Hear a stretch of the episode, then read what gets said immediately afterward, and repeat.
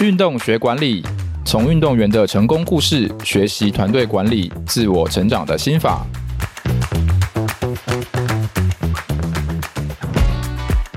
欢迎来到运动学管理，我是主持人、经理人月刊卢廷熙。今天是我们第六集哦，已经做半年的节目。然后大家知道，现在就是亚运刚比完，就是我们有非常多优秀的选手。然后今天这一集非常荣幸，我们今天邀请到。柔道金牌连真玲来上我们节目，跟大家分享这一次亚运拿到金牌的这个故事。我们欢迎真玲跟大家打招呼。大家好，我是柔道选手连真玲。连真玲，台湾第一位旅日职业柔道选手，今年亚运在女子五十七公斤级比赛拿下金牌，创下台湾柔道界最佳成绩。我们这一次呢，就是很荣幸邀请到珍妮来跟大家分享，因为她平常是日本的职业队选手，然后呃时间都非常不容易。然后我想说，那你先跟大家讲一下，说你其实比完赛之后，你就要马上恢复到正规的训练，是这样吗？还是大概你的整个训练状况这样？通常其实就是我们每次出国比赛，像这次亚运，其实大家是从台湾。台湾队、中华队是从台湾出发，对。可是像其实我就是直接从日本飞到杭州，哦，然后跟大家会合。嗯。然后其实正常来说，应该是比完赛就要马上回会社，因为其实我们是职业队，所以我们是有领薪水，需要马上回去工作。因为我们工作就是、嗯、其实就是练习。嗯。然后只是因为刚好，嗯，我回来隔天是我弟弟的婚结婚、哦、婚礼嘛，对。所以我就是刚好也是，嗯。比完赛一个一个阶段，一个就是上算是上半年度一个阶段的呃一个结束，所以我我们就是会社有让我多放几天，让我可以回来台湾，嗯、呃，多放几天休假。可是其实就是大概。嗯，四五天这样，OK，算是很多，因为我们平常就是隔天就回去，然后休息个一两天，马上就要回归正规的练习。Oh, 我也很感谢惠师给我这机会，然后让我多留在这边几天这样。所以其实平常就是不管我是比大比赛、小比赛，然后我一比完赛，我就会飞回，你就会飞回日本马上训练这样。通常是不会直接从比赛场地从那个比赛场地回到台湾，通常是直接回日本。嗯。那你这样一年可以在台湾几天啊？哇，如果有超过两个礼拜就，就就很很多了，就很多了。因为大概就是我们的、通常就是我们就是分个半半年半年，嗯，就是上半年度一个一个年度，然后结束以后就会放个一个礼拜，嗯，然后下半年度结束放一个礼拜，这大概是两个礼拜。如果没有什么特别的事，其实不会特别跑回来台湾。嗯了解，好，所以是其实是很辛苦的职业训练。待会我们再来分享训训练的事情。我们先讲一下这次亚运的比赛的一些过程，这样，因为大家都知道你拿金牌嘛，想说你可以跟大家讲一下，说，哎，整个比赛的这个状况这样。我们从可能从四强开始讲好，因为其实我发现说，其实你四强跟决赛的时候，你们都有踢到那个黄金。加时对不对？代表说等于说是前面的时候是平手，对不对？对对，对。那平手以柔柔道来讲，这算是很常见吗？还是说其实这样子代表说其实双方实力就很接近这样？其实，嗯，其实通常到呃大家都很顶尖，然后大家差不多实力的时候，嗯，蛮常进入黄金得分的，因为其实我们正规时间只有四分钟，所以其实。大家因为一开始在顶尖选手的时候，大家其实互相都知道自己彼此的动作，嗯，所以前面一开始其实大部分都在测试比较多。你说试探这样子？对，试探试探这样，嗯，然后等就是其实我们柔道你感觉四分钟很快，嗯，可是其实非常耗体力，因为其实是跟对手对抗，对，所以对手也会出很大力，你也会出很大力，可能就像你跟别人在玩，嗯，你就一直抓在那边四分钟，其实是很非常耗体力，对，所以其实前面开始会先试探试探。然后到黄金加时赛的时候，马上大家就会找到机会，有呛死，就是把赶快把自己的一记做出来，做出来的。哎，所以说像是我我有看说，就是你们那个得分是有分半胜跟一胜 一胜嘛，对不对？对。那如果说我进到了那个加时赛之后，黄金大赛只要半胜就会赢吗？还是对对对。所以其实通常大家实力差不多的时候，嗯、因为如果你在呃。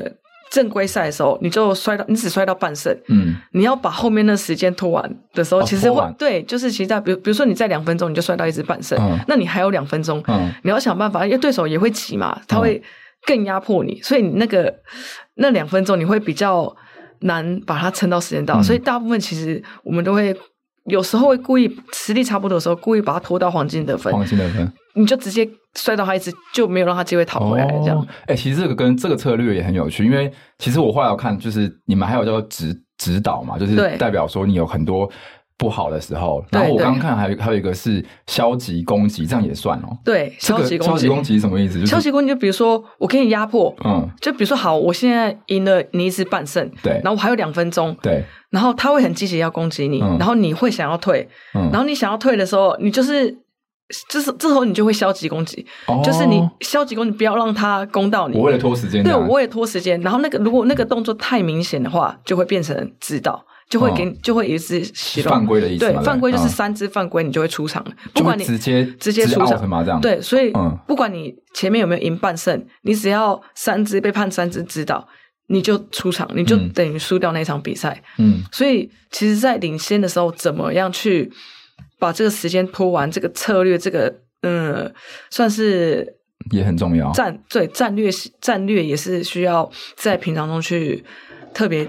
练习的哦，了解。那像比如说，我看讲前面你可能十六强跟八强你是赢的比较算比较快嘛，对不对？对，那那像是在四强跟决赛，你可不可以跟大家讲一下说整个的过程？就是我进入那个黄金加时之后，你的那个大概是怎么样？就是刚好我有机会嘛，这样子。嗯，其实四强那一场，我后来听我们家人说，其实那一场在台湾是没有特别转播。对，可是那一场其实是我。这次四场比完下来，我觉得最惊险，然后最惊险，嗯，最最耗体力的一场比赛，嗯、其实真的是赢得很惊险，是到加时赛差不多快五分钟，其实已经比的时间比正规比赛还久还久，然后加上其实四强是跟中国，嗯、所以其实地主的优势优势，他们加油这样，他们加油声也很大声，所以其实多多少裁判也会有点被影响。可也不是说裁判，嗯，我觉得就是那个氛围很容易被影响，嗯、所以其实真的是比的很，真的很激烈，然后也赢得很惊险，很惊险。所以那场过的时候，其实，呃，心里真的是放松很多，就觉得说啊，这场过了以后，决赛你就是没有那么大压力，嗯、就是全力把自己的柔道摔出来就好。就是你说压力已经过一半，而且因为你之前都铜牌嘛，然后对，所以你也等于过了，哎对，过了就至少银牌嘛，对，对，对。所以其实那个感觉不太一样，就是已经。嗯至少你确定有牌的时候，你就没有那种夺牌压力。以后你就其实通常到冠亚军，大家状况比较好的，就是因为你已经没有夺牌压力。嗯、如果四强赛输的话，我们比较特别，因为有些项目是你四强赛就并列，就没有再摔败部复活赛。可是我们其实是有败部复活赛，所以你下去的时候，你还要三五名。铜牌战，嗯，觉得那个压力是很大。就你这场没赢的话，你有可能连牌子都没有。所以那场过的时候，其实心里是轻松很多。所以我觉得决赛状况反而比呃四强四强还要好很多。哦，原来是这样。其实那个那个心理压力影响很大，对，对，就是对我如果因为很多是并列的话，就是反正我进四强，像桌球这样，我进四强我就有确保保底铜牌嘛。对对对。可是等于说，如果你那场输了，你你要去。争铜牌跟没有牌这样，会就是差很多。就是我们运动选手，你有没有牌，其实是差非常多，非常多嘛，对对，就大家争那个荣耀这样。对对对对对。哎，那像如果我进加时赛的话，就是不限时间嘛，然后不限时间。打到有人赢为止这样。所以其实我跟中国那场，这加起来加正规时间，我们摔我们打了快十分钟，打了快十分钟，那这样算超级久的嘞，非常久。而且我也不是很年轻的选手，其实我到后面我快站不起来了，真的是靠意志力在支撑着自己，然后抓到那个机会。就赢就赢这样，我是后来是赢压制赢自己的得意技，对、嗯，了解。然后决赛的时候可以跟我们讲一下，因为决赛的时候对手叫做日本的玉置桃嘛，然后他也是很厉害，就是我查他那个战绩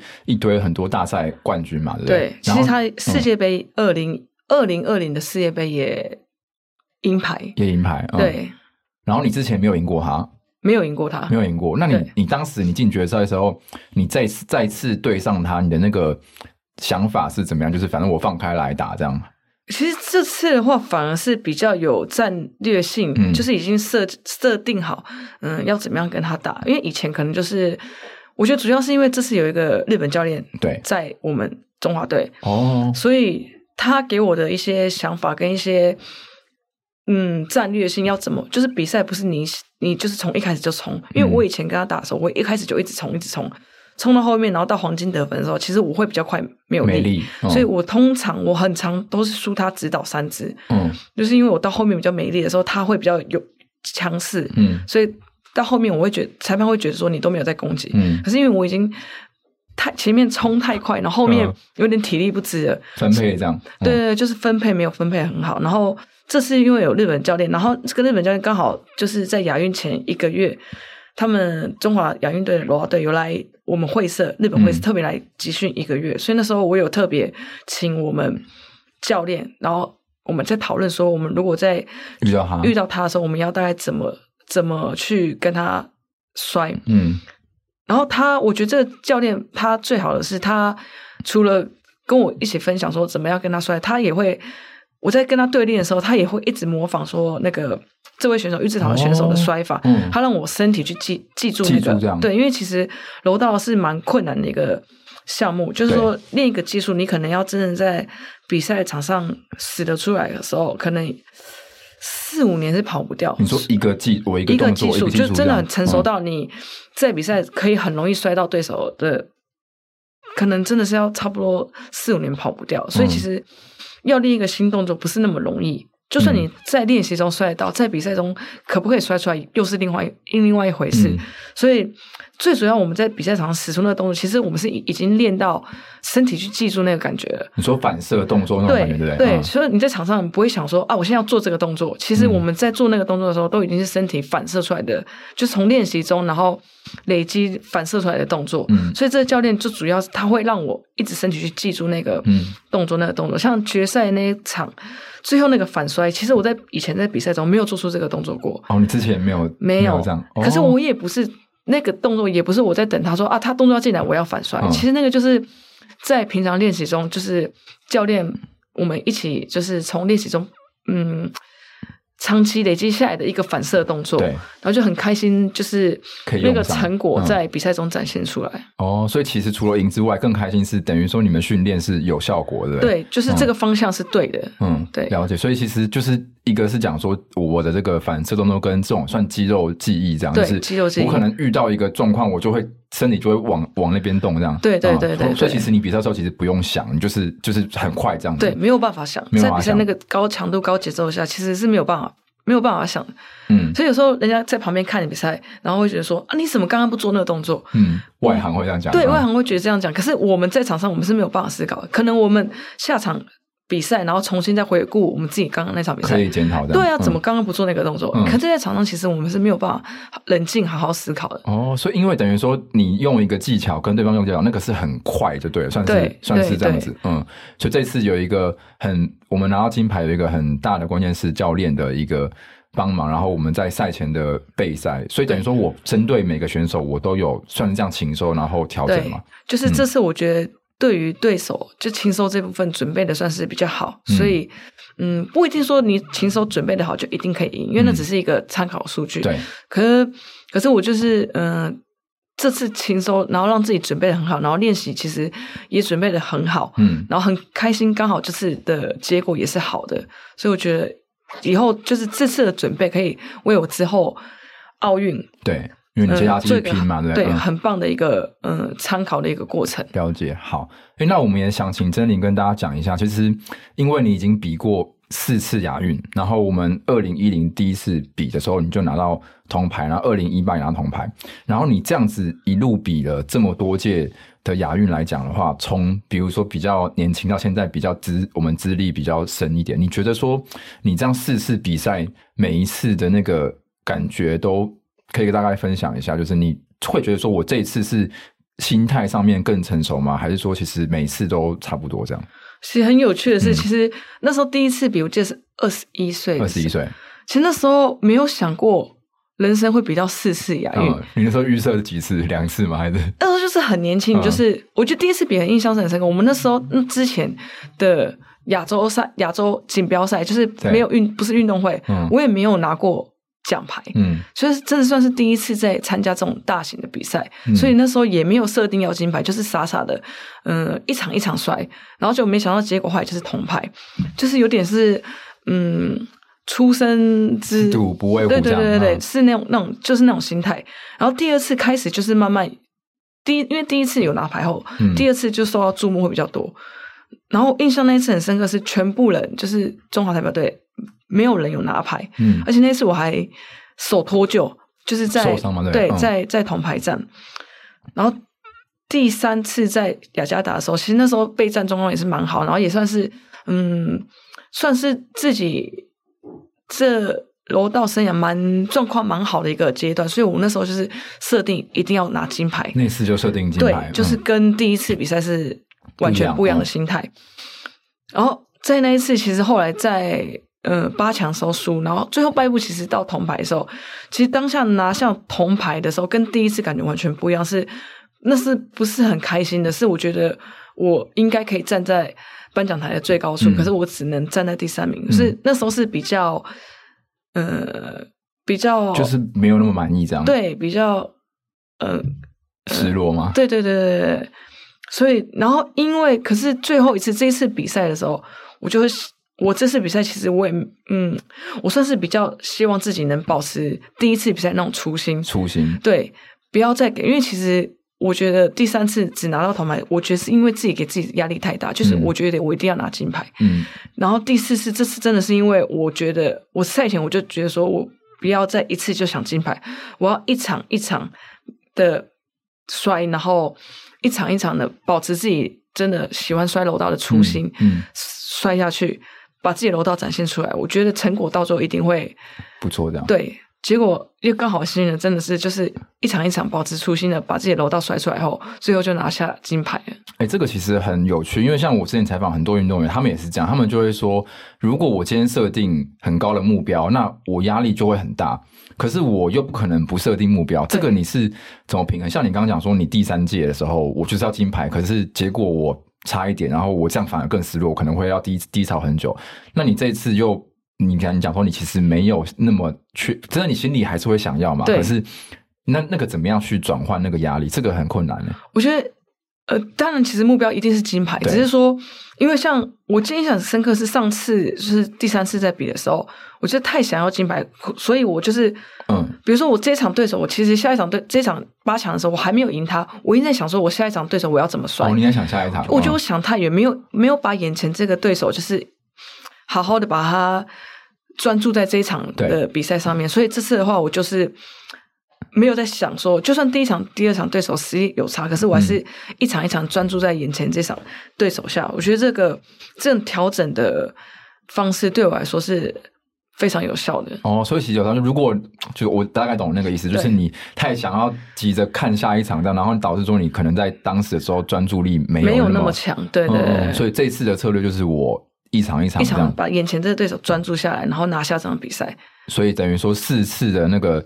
心态都不太一样，然后这次算是有等于说上次的那次铜牌没有拿到你的金牌的目标之后，你这次有调整调整过来，这样。对对对。哎，那我想顺便问一下说，说因为人家说你原本是那时候奥运比完想要退退休，我想问说，像以柔道选手来讲，职业选手来讲，那他的那个运动选手的寿命大概几岁会是巅峰，还是说这个其实没有固定这样？其实我在柔道界算是非常应该如果。以全世界女生来讲，我应该算是有前三年纪大的。前三年纪大，对，嗯、是全世界，不是台湾哦，是全世界这样算起来。体坛这样子。对对对，所以其实也没有人知道说摔到这个年纪会会有什么样的成果，会不会成功，然后会不会嗯、呃、可能走下坡或是怎么样？就是没有什么参考，没有参考数据这样。我觉得没有参考数据，然后所以越困难的挑战对我来说才越有它的价值在。了解。那以你自己的整个。这么练这么多人来讲，你觉得说像你可能最近一两年，跟你之前二十几岁的时候，大概是那个差别在哪边？是我的整个观念更丰富，然后经验更丰富，还是说我的这个体力会下滑？那那个那个大概差别在哪边？这样最大的差别是，其实是恢复差很多。恢复是不是？在恢复这一块，嗯、就是以前年轻的时候，你可能只要专注在训练上面，嗯嗯，然后你。训练之后的事情，训练完之后的事事情，你不用想太多，因为它自然恢复就会很快。对，像现在在训练完之后的保养身体，可能嗯，你要怎么让自己身体更恢复？吃的食，然后还有睡眠，嗯，然后训练这三个比重已经是非常平等。就连吃的东西，我们都要想、嗯、这，因为如果我们我们尽量吃很原始的食物，这样因为这样会让你的身体恢复比较。比较比较快，然后睡眠的时间我们要拉很长，这已经不是跟嗯以前年轻人一样，可能睡几个睡几个小时，四五个小时，然后起来马上隔天还是一样很正常的训练。嗯，睡眠时间我们是需要至少要八个小时，才能让自己的身体恢复的，可以像就是每一场比赛的每一场练习都可以恢复的像呃很好的状况下去训练。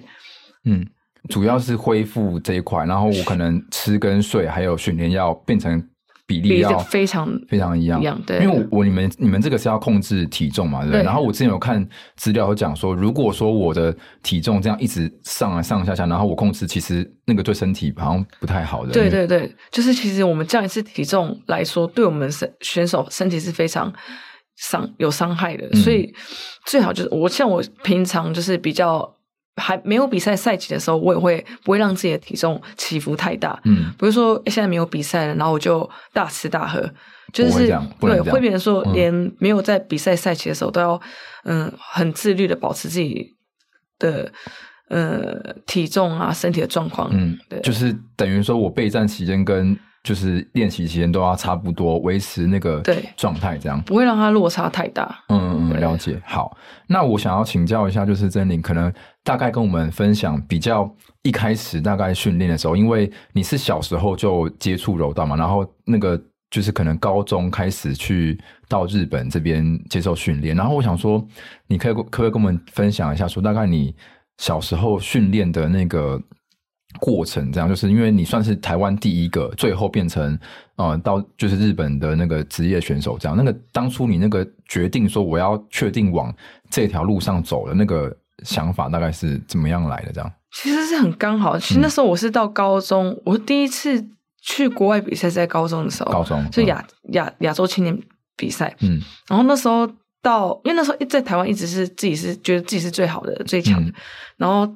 第一次到国外比赛的时候，就是真的是觉得自己是井底之蛙，这样，嗯，就看到哦，原来世界楼道是这样。尤其是看到日本选手他们的技术，就是在台湾也是没有看过那么那么完那么漂亮的技术，你会觉得说哇，好很崇很崇崇拜崇拜他们的技术。那时候就有想说，如果大学我我有点我有想要去日本读书训练，跟他们训练，可是其实没有那么容易，因为那当时的。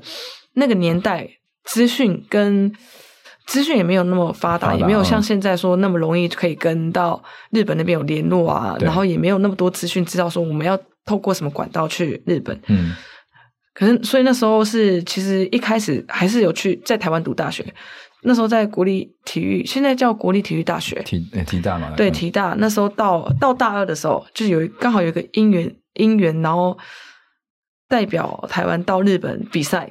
然后被教练看到这样，刚好被我们那时候后来后来我去读了三立学院大学的教练看到，而且他是比完赛的时候就请我们的翻译跟我讲说，问我有没有想法想要去日本去那边读书，对，嗯、他是说去读书。读书我那时候当场我就答应他，我记得我记得我说我当场我说好我要去，然后教练那时候跟我说，他笑他说，诶你怎么不用问你爸妈这样，不用跟他讨论嘛？嗯、我说不用，他们反对我回去。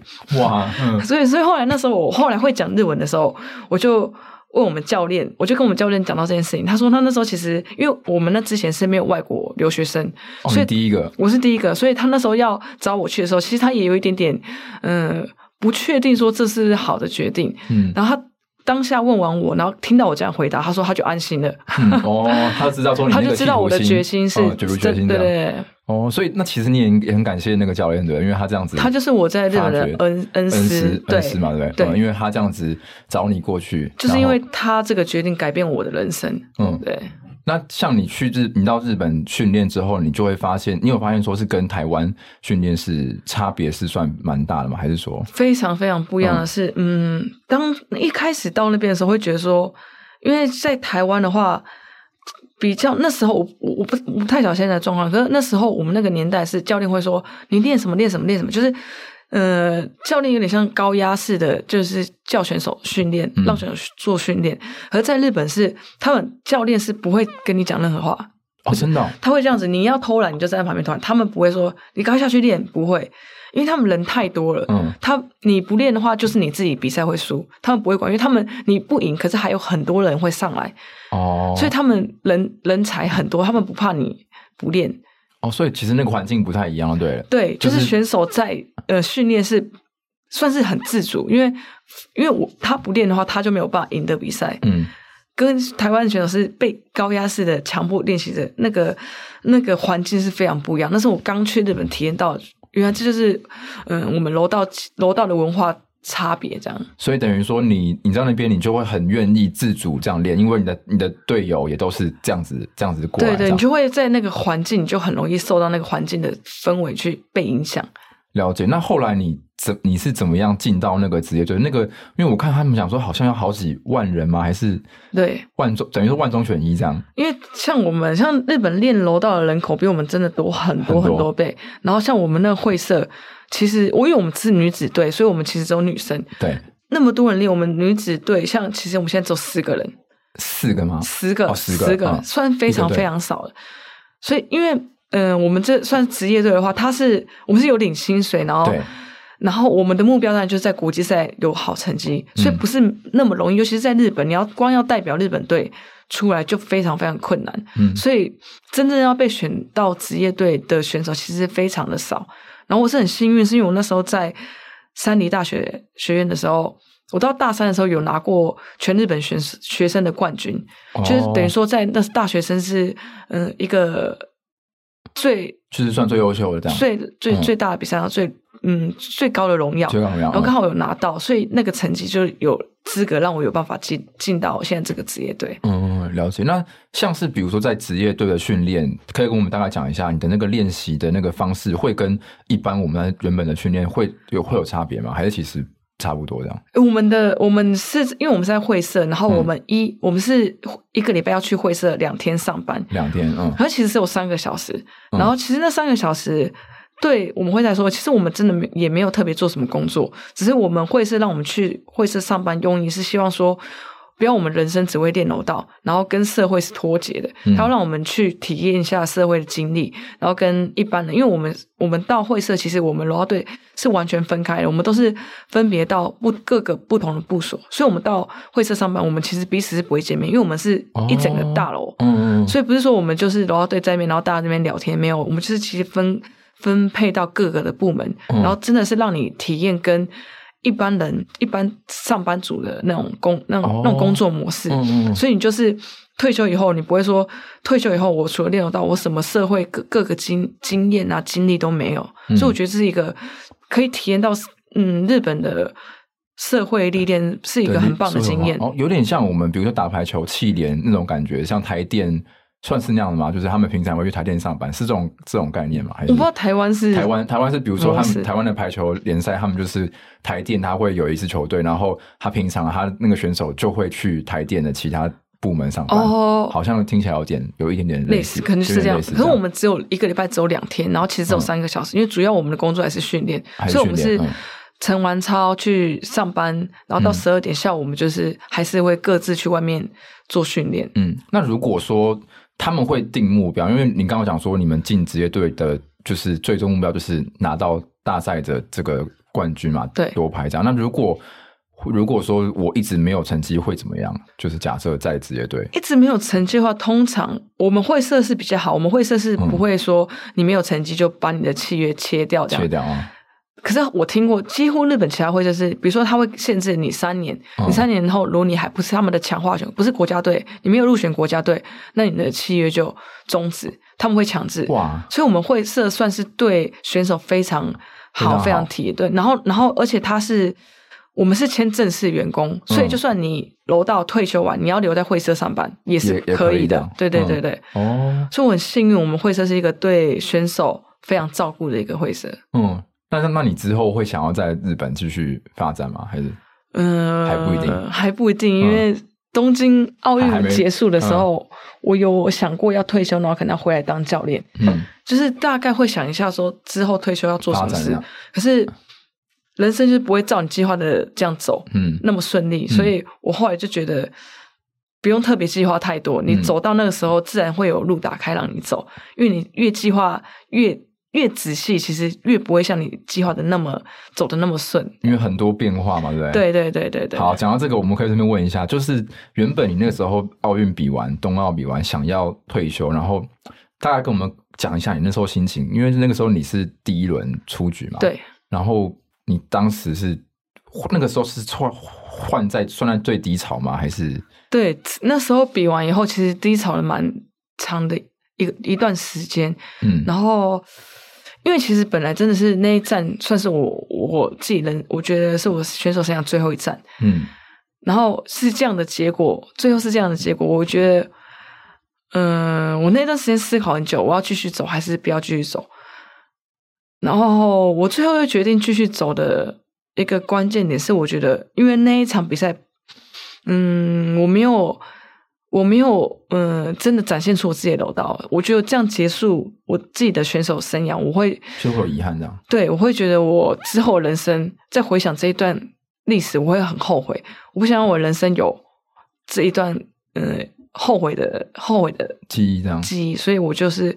决定继续挑战下去，然后如果不成功也无所谓，因为我已经我至少有我至少有挑战过，嗯、挑战过。对，哦，因为那次是三次指导，对不对？对，就是所以不是说因为对手攻击到你，然后所以你那个心情会更不一样。对，如果是被扎扎实实的摔倒的话，嗯、那我可能就啊，我实际就只有到这边。对，嗯，了解。所以那个时候你就决定说我要继续继续拼这样。对，哎，可是我想问一下说，说其实以虽然说你们是职业选手，可是其实那个那个一直拼战的那个那个过程会很累，对？就是我因为像以比如说我们以柔道来讲，大家关注你们就是可能是几年一次的那个大比赛这样，然后你有成绩，大家就会很很 follow 你这样。那我这次我输了，我要等到下一次，然后我又要备战那么多年，那个你那个动力是怎么来？就是我要从很低潮，然后我又要一直训练做同样的事情。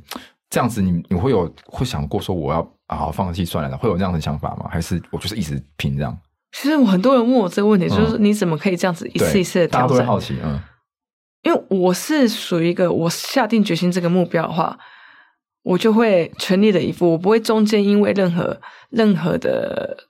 一些小失败，然后而沉浸太久，因为我知道我最后的目标是要在这个亚运上拿到金牌，嗯、所以其实从冬奥到现在两年，其实我中间有很多大奖赛，其实我都是很快就输了，不然就是差那么一点点。嗯，可是我觉得每一次的那些失败，都是对我来说是一次一次的调整，一次一次的调整，然后让自己调整到最好状况，然后在这次的亚运上终于展现成果的感觉，就是有点把从。冬奥的失败到现在这两年的一些过程，一些嗯失败的经验积大成，然后把这个成果展现在这次的比赛上面。嗯，所以其中一个是正向思考的，就是我冬奥失败之后，你说你刚刚说我这两年又有一些没有到那种直接拿到最最差最好荣誉，可是你在过程当中检讨学习，然后慢慢的累积跟转换，对，然后变成这一次这这次这样，对。哎，那像。我想问一下，说就是，呃，这个这个过程是你跟教练一起一起慢慢走出来，就是我等于说我每一次失败之后，我都会检讨，然后看到哪些不足的地方。这个这个过程可以跟我们分享，因为有有些人可能失败就是会一直陷入在情绪里面。对，那等于说你们最近就是会比较。刚刚我讲说，你们系统化备战训练这一块也是最近几年做的比较好。对对对，而且我像我，因为每个人调整状况不一样，嗯，这样。然后像我们是职业队，其实教练，呃，主要其实他不会太特别管我们说你要怎么调试，你要他都是因为我们已经是算是大人，是职业选手，嗯，所以我们通常要调试一些心情，其实都是要靠自己。然后我最我。通常调试自己的心情，我都是比完赛，我们回去可能要放一两天，我会一个人去旅行。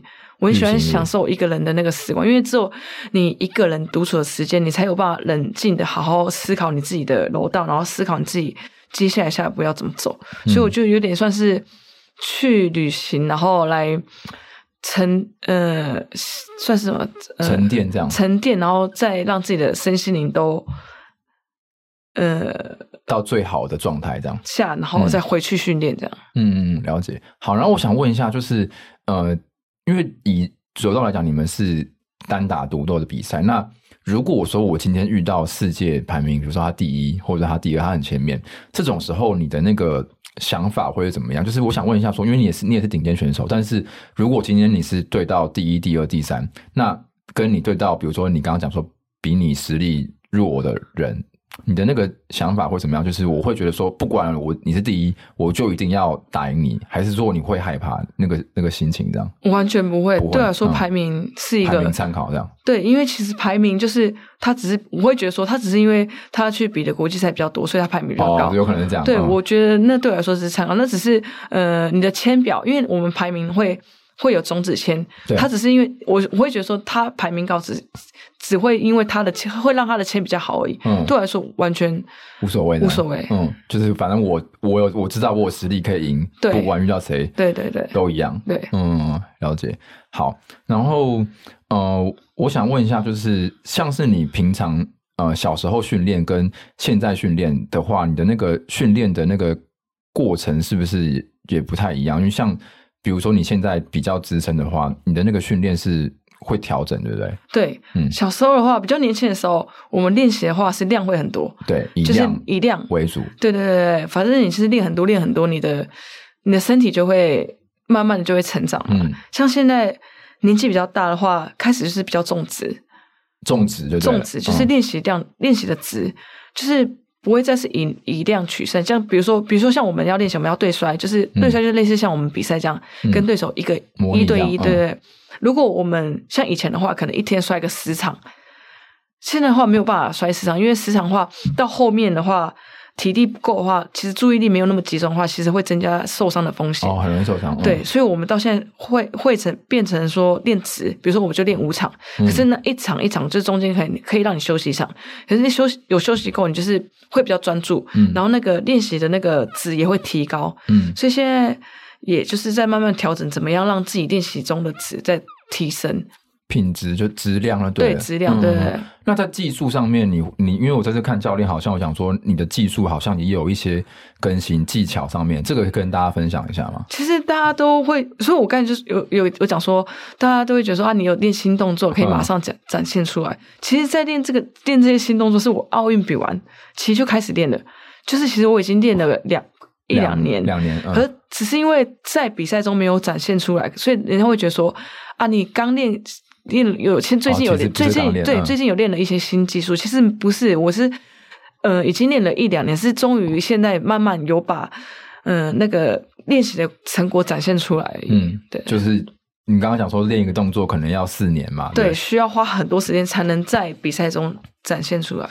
嗯，了解。然后等于说，像这次拿到金牌之后，你决定说我要继续去拼明年的奥运，就是你觉得说其实。这等于这这这次状态还算不错嘛，然后还有机会再再继续拼这样。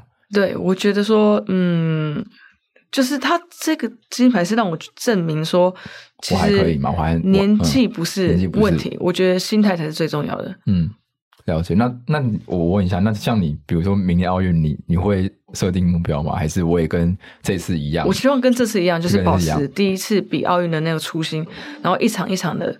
嗯，专注在眼前这个对手，嗯，嗯，我相信成果他会随随之而来，这样。嗯嗯，了解。好，那我们今天谢谢曾玲跟大家分享，就是这次很多精彩的故事，包含你可能从小开始训练柔道，然后到去日本队训练，然后以及这几次亚运不同的那个心情，然后不同的备战方法，不同的训练态度。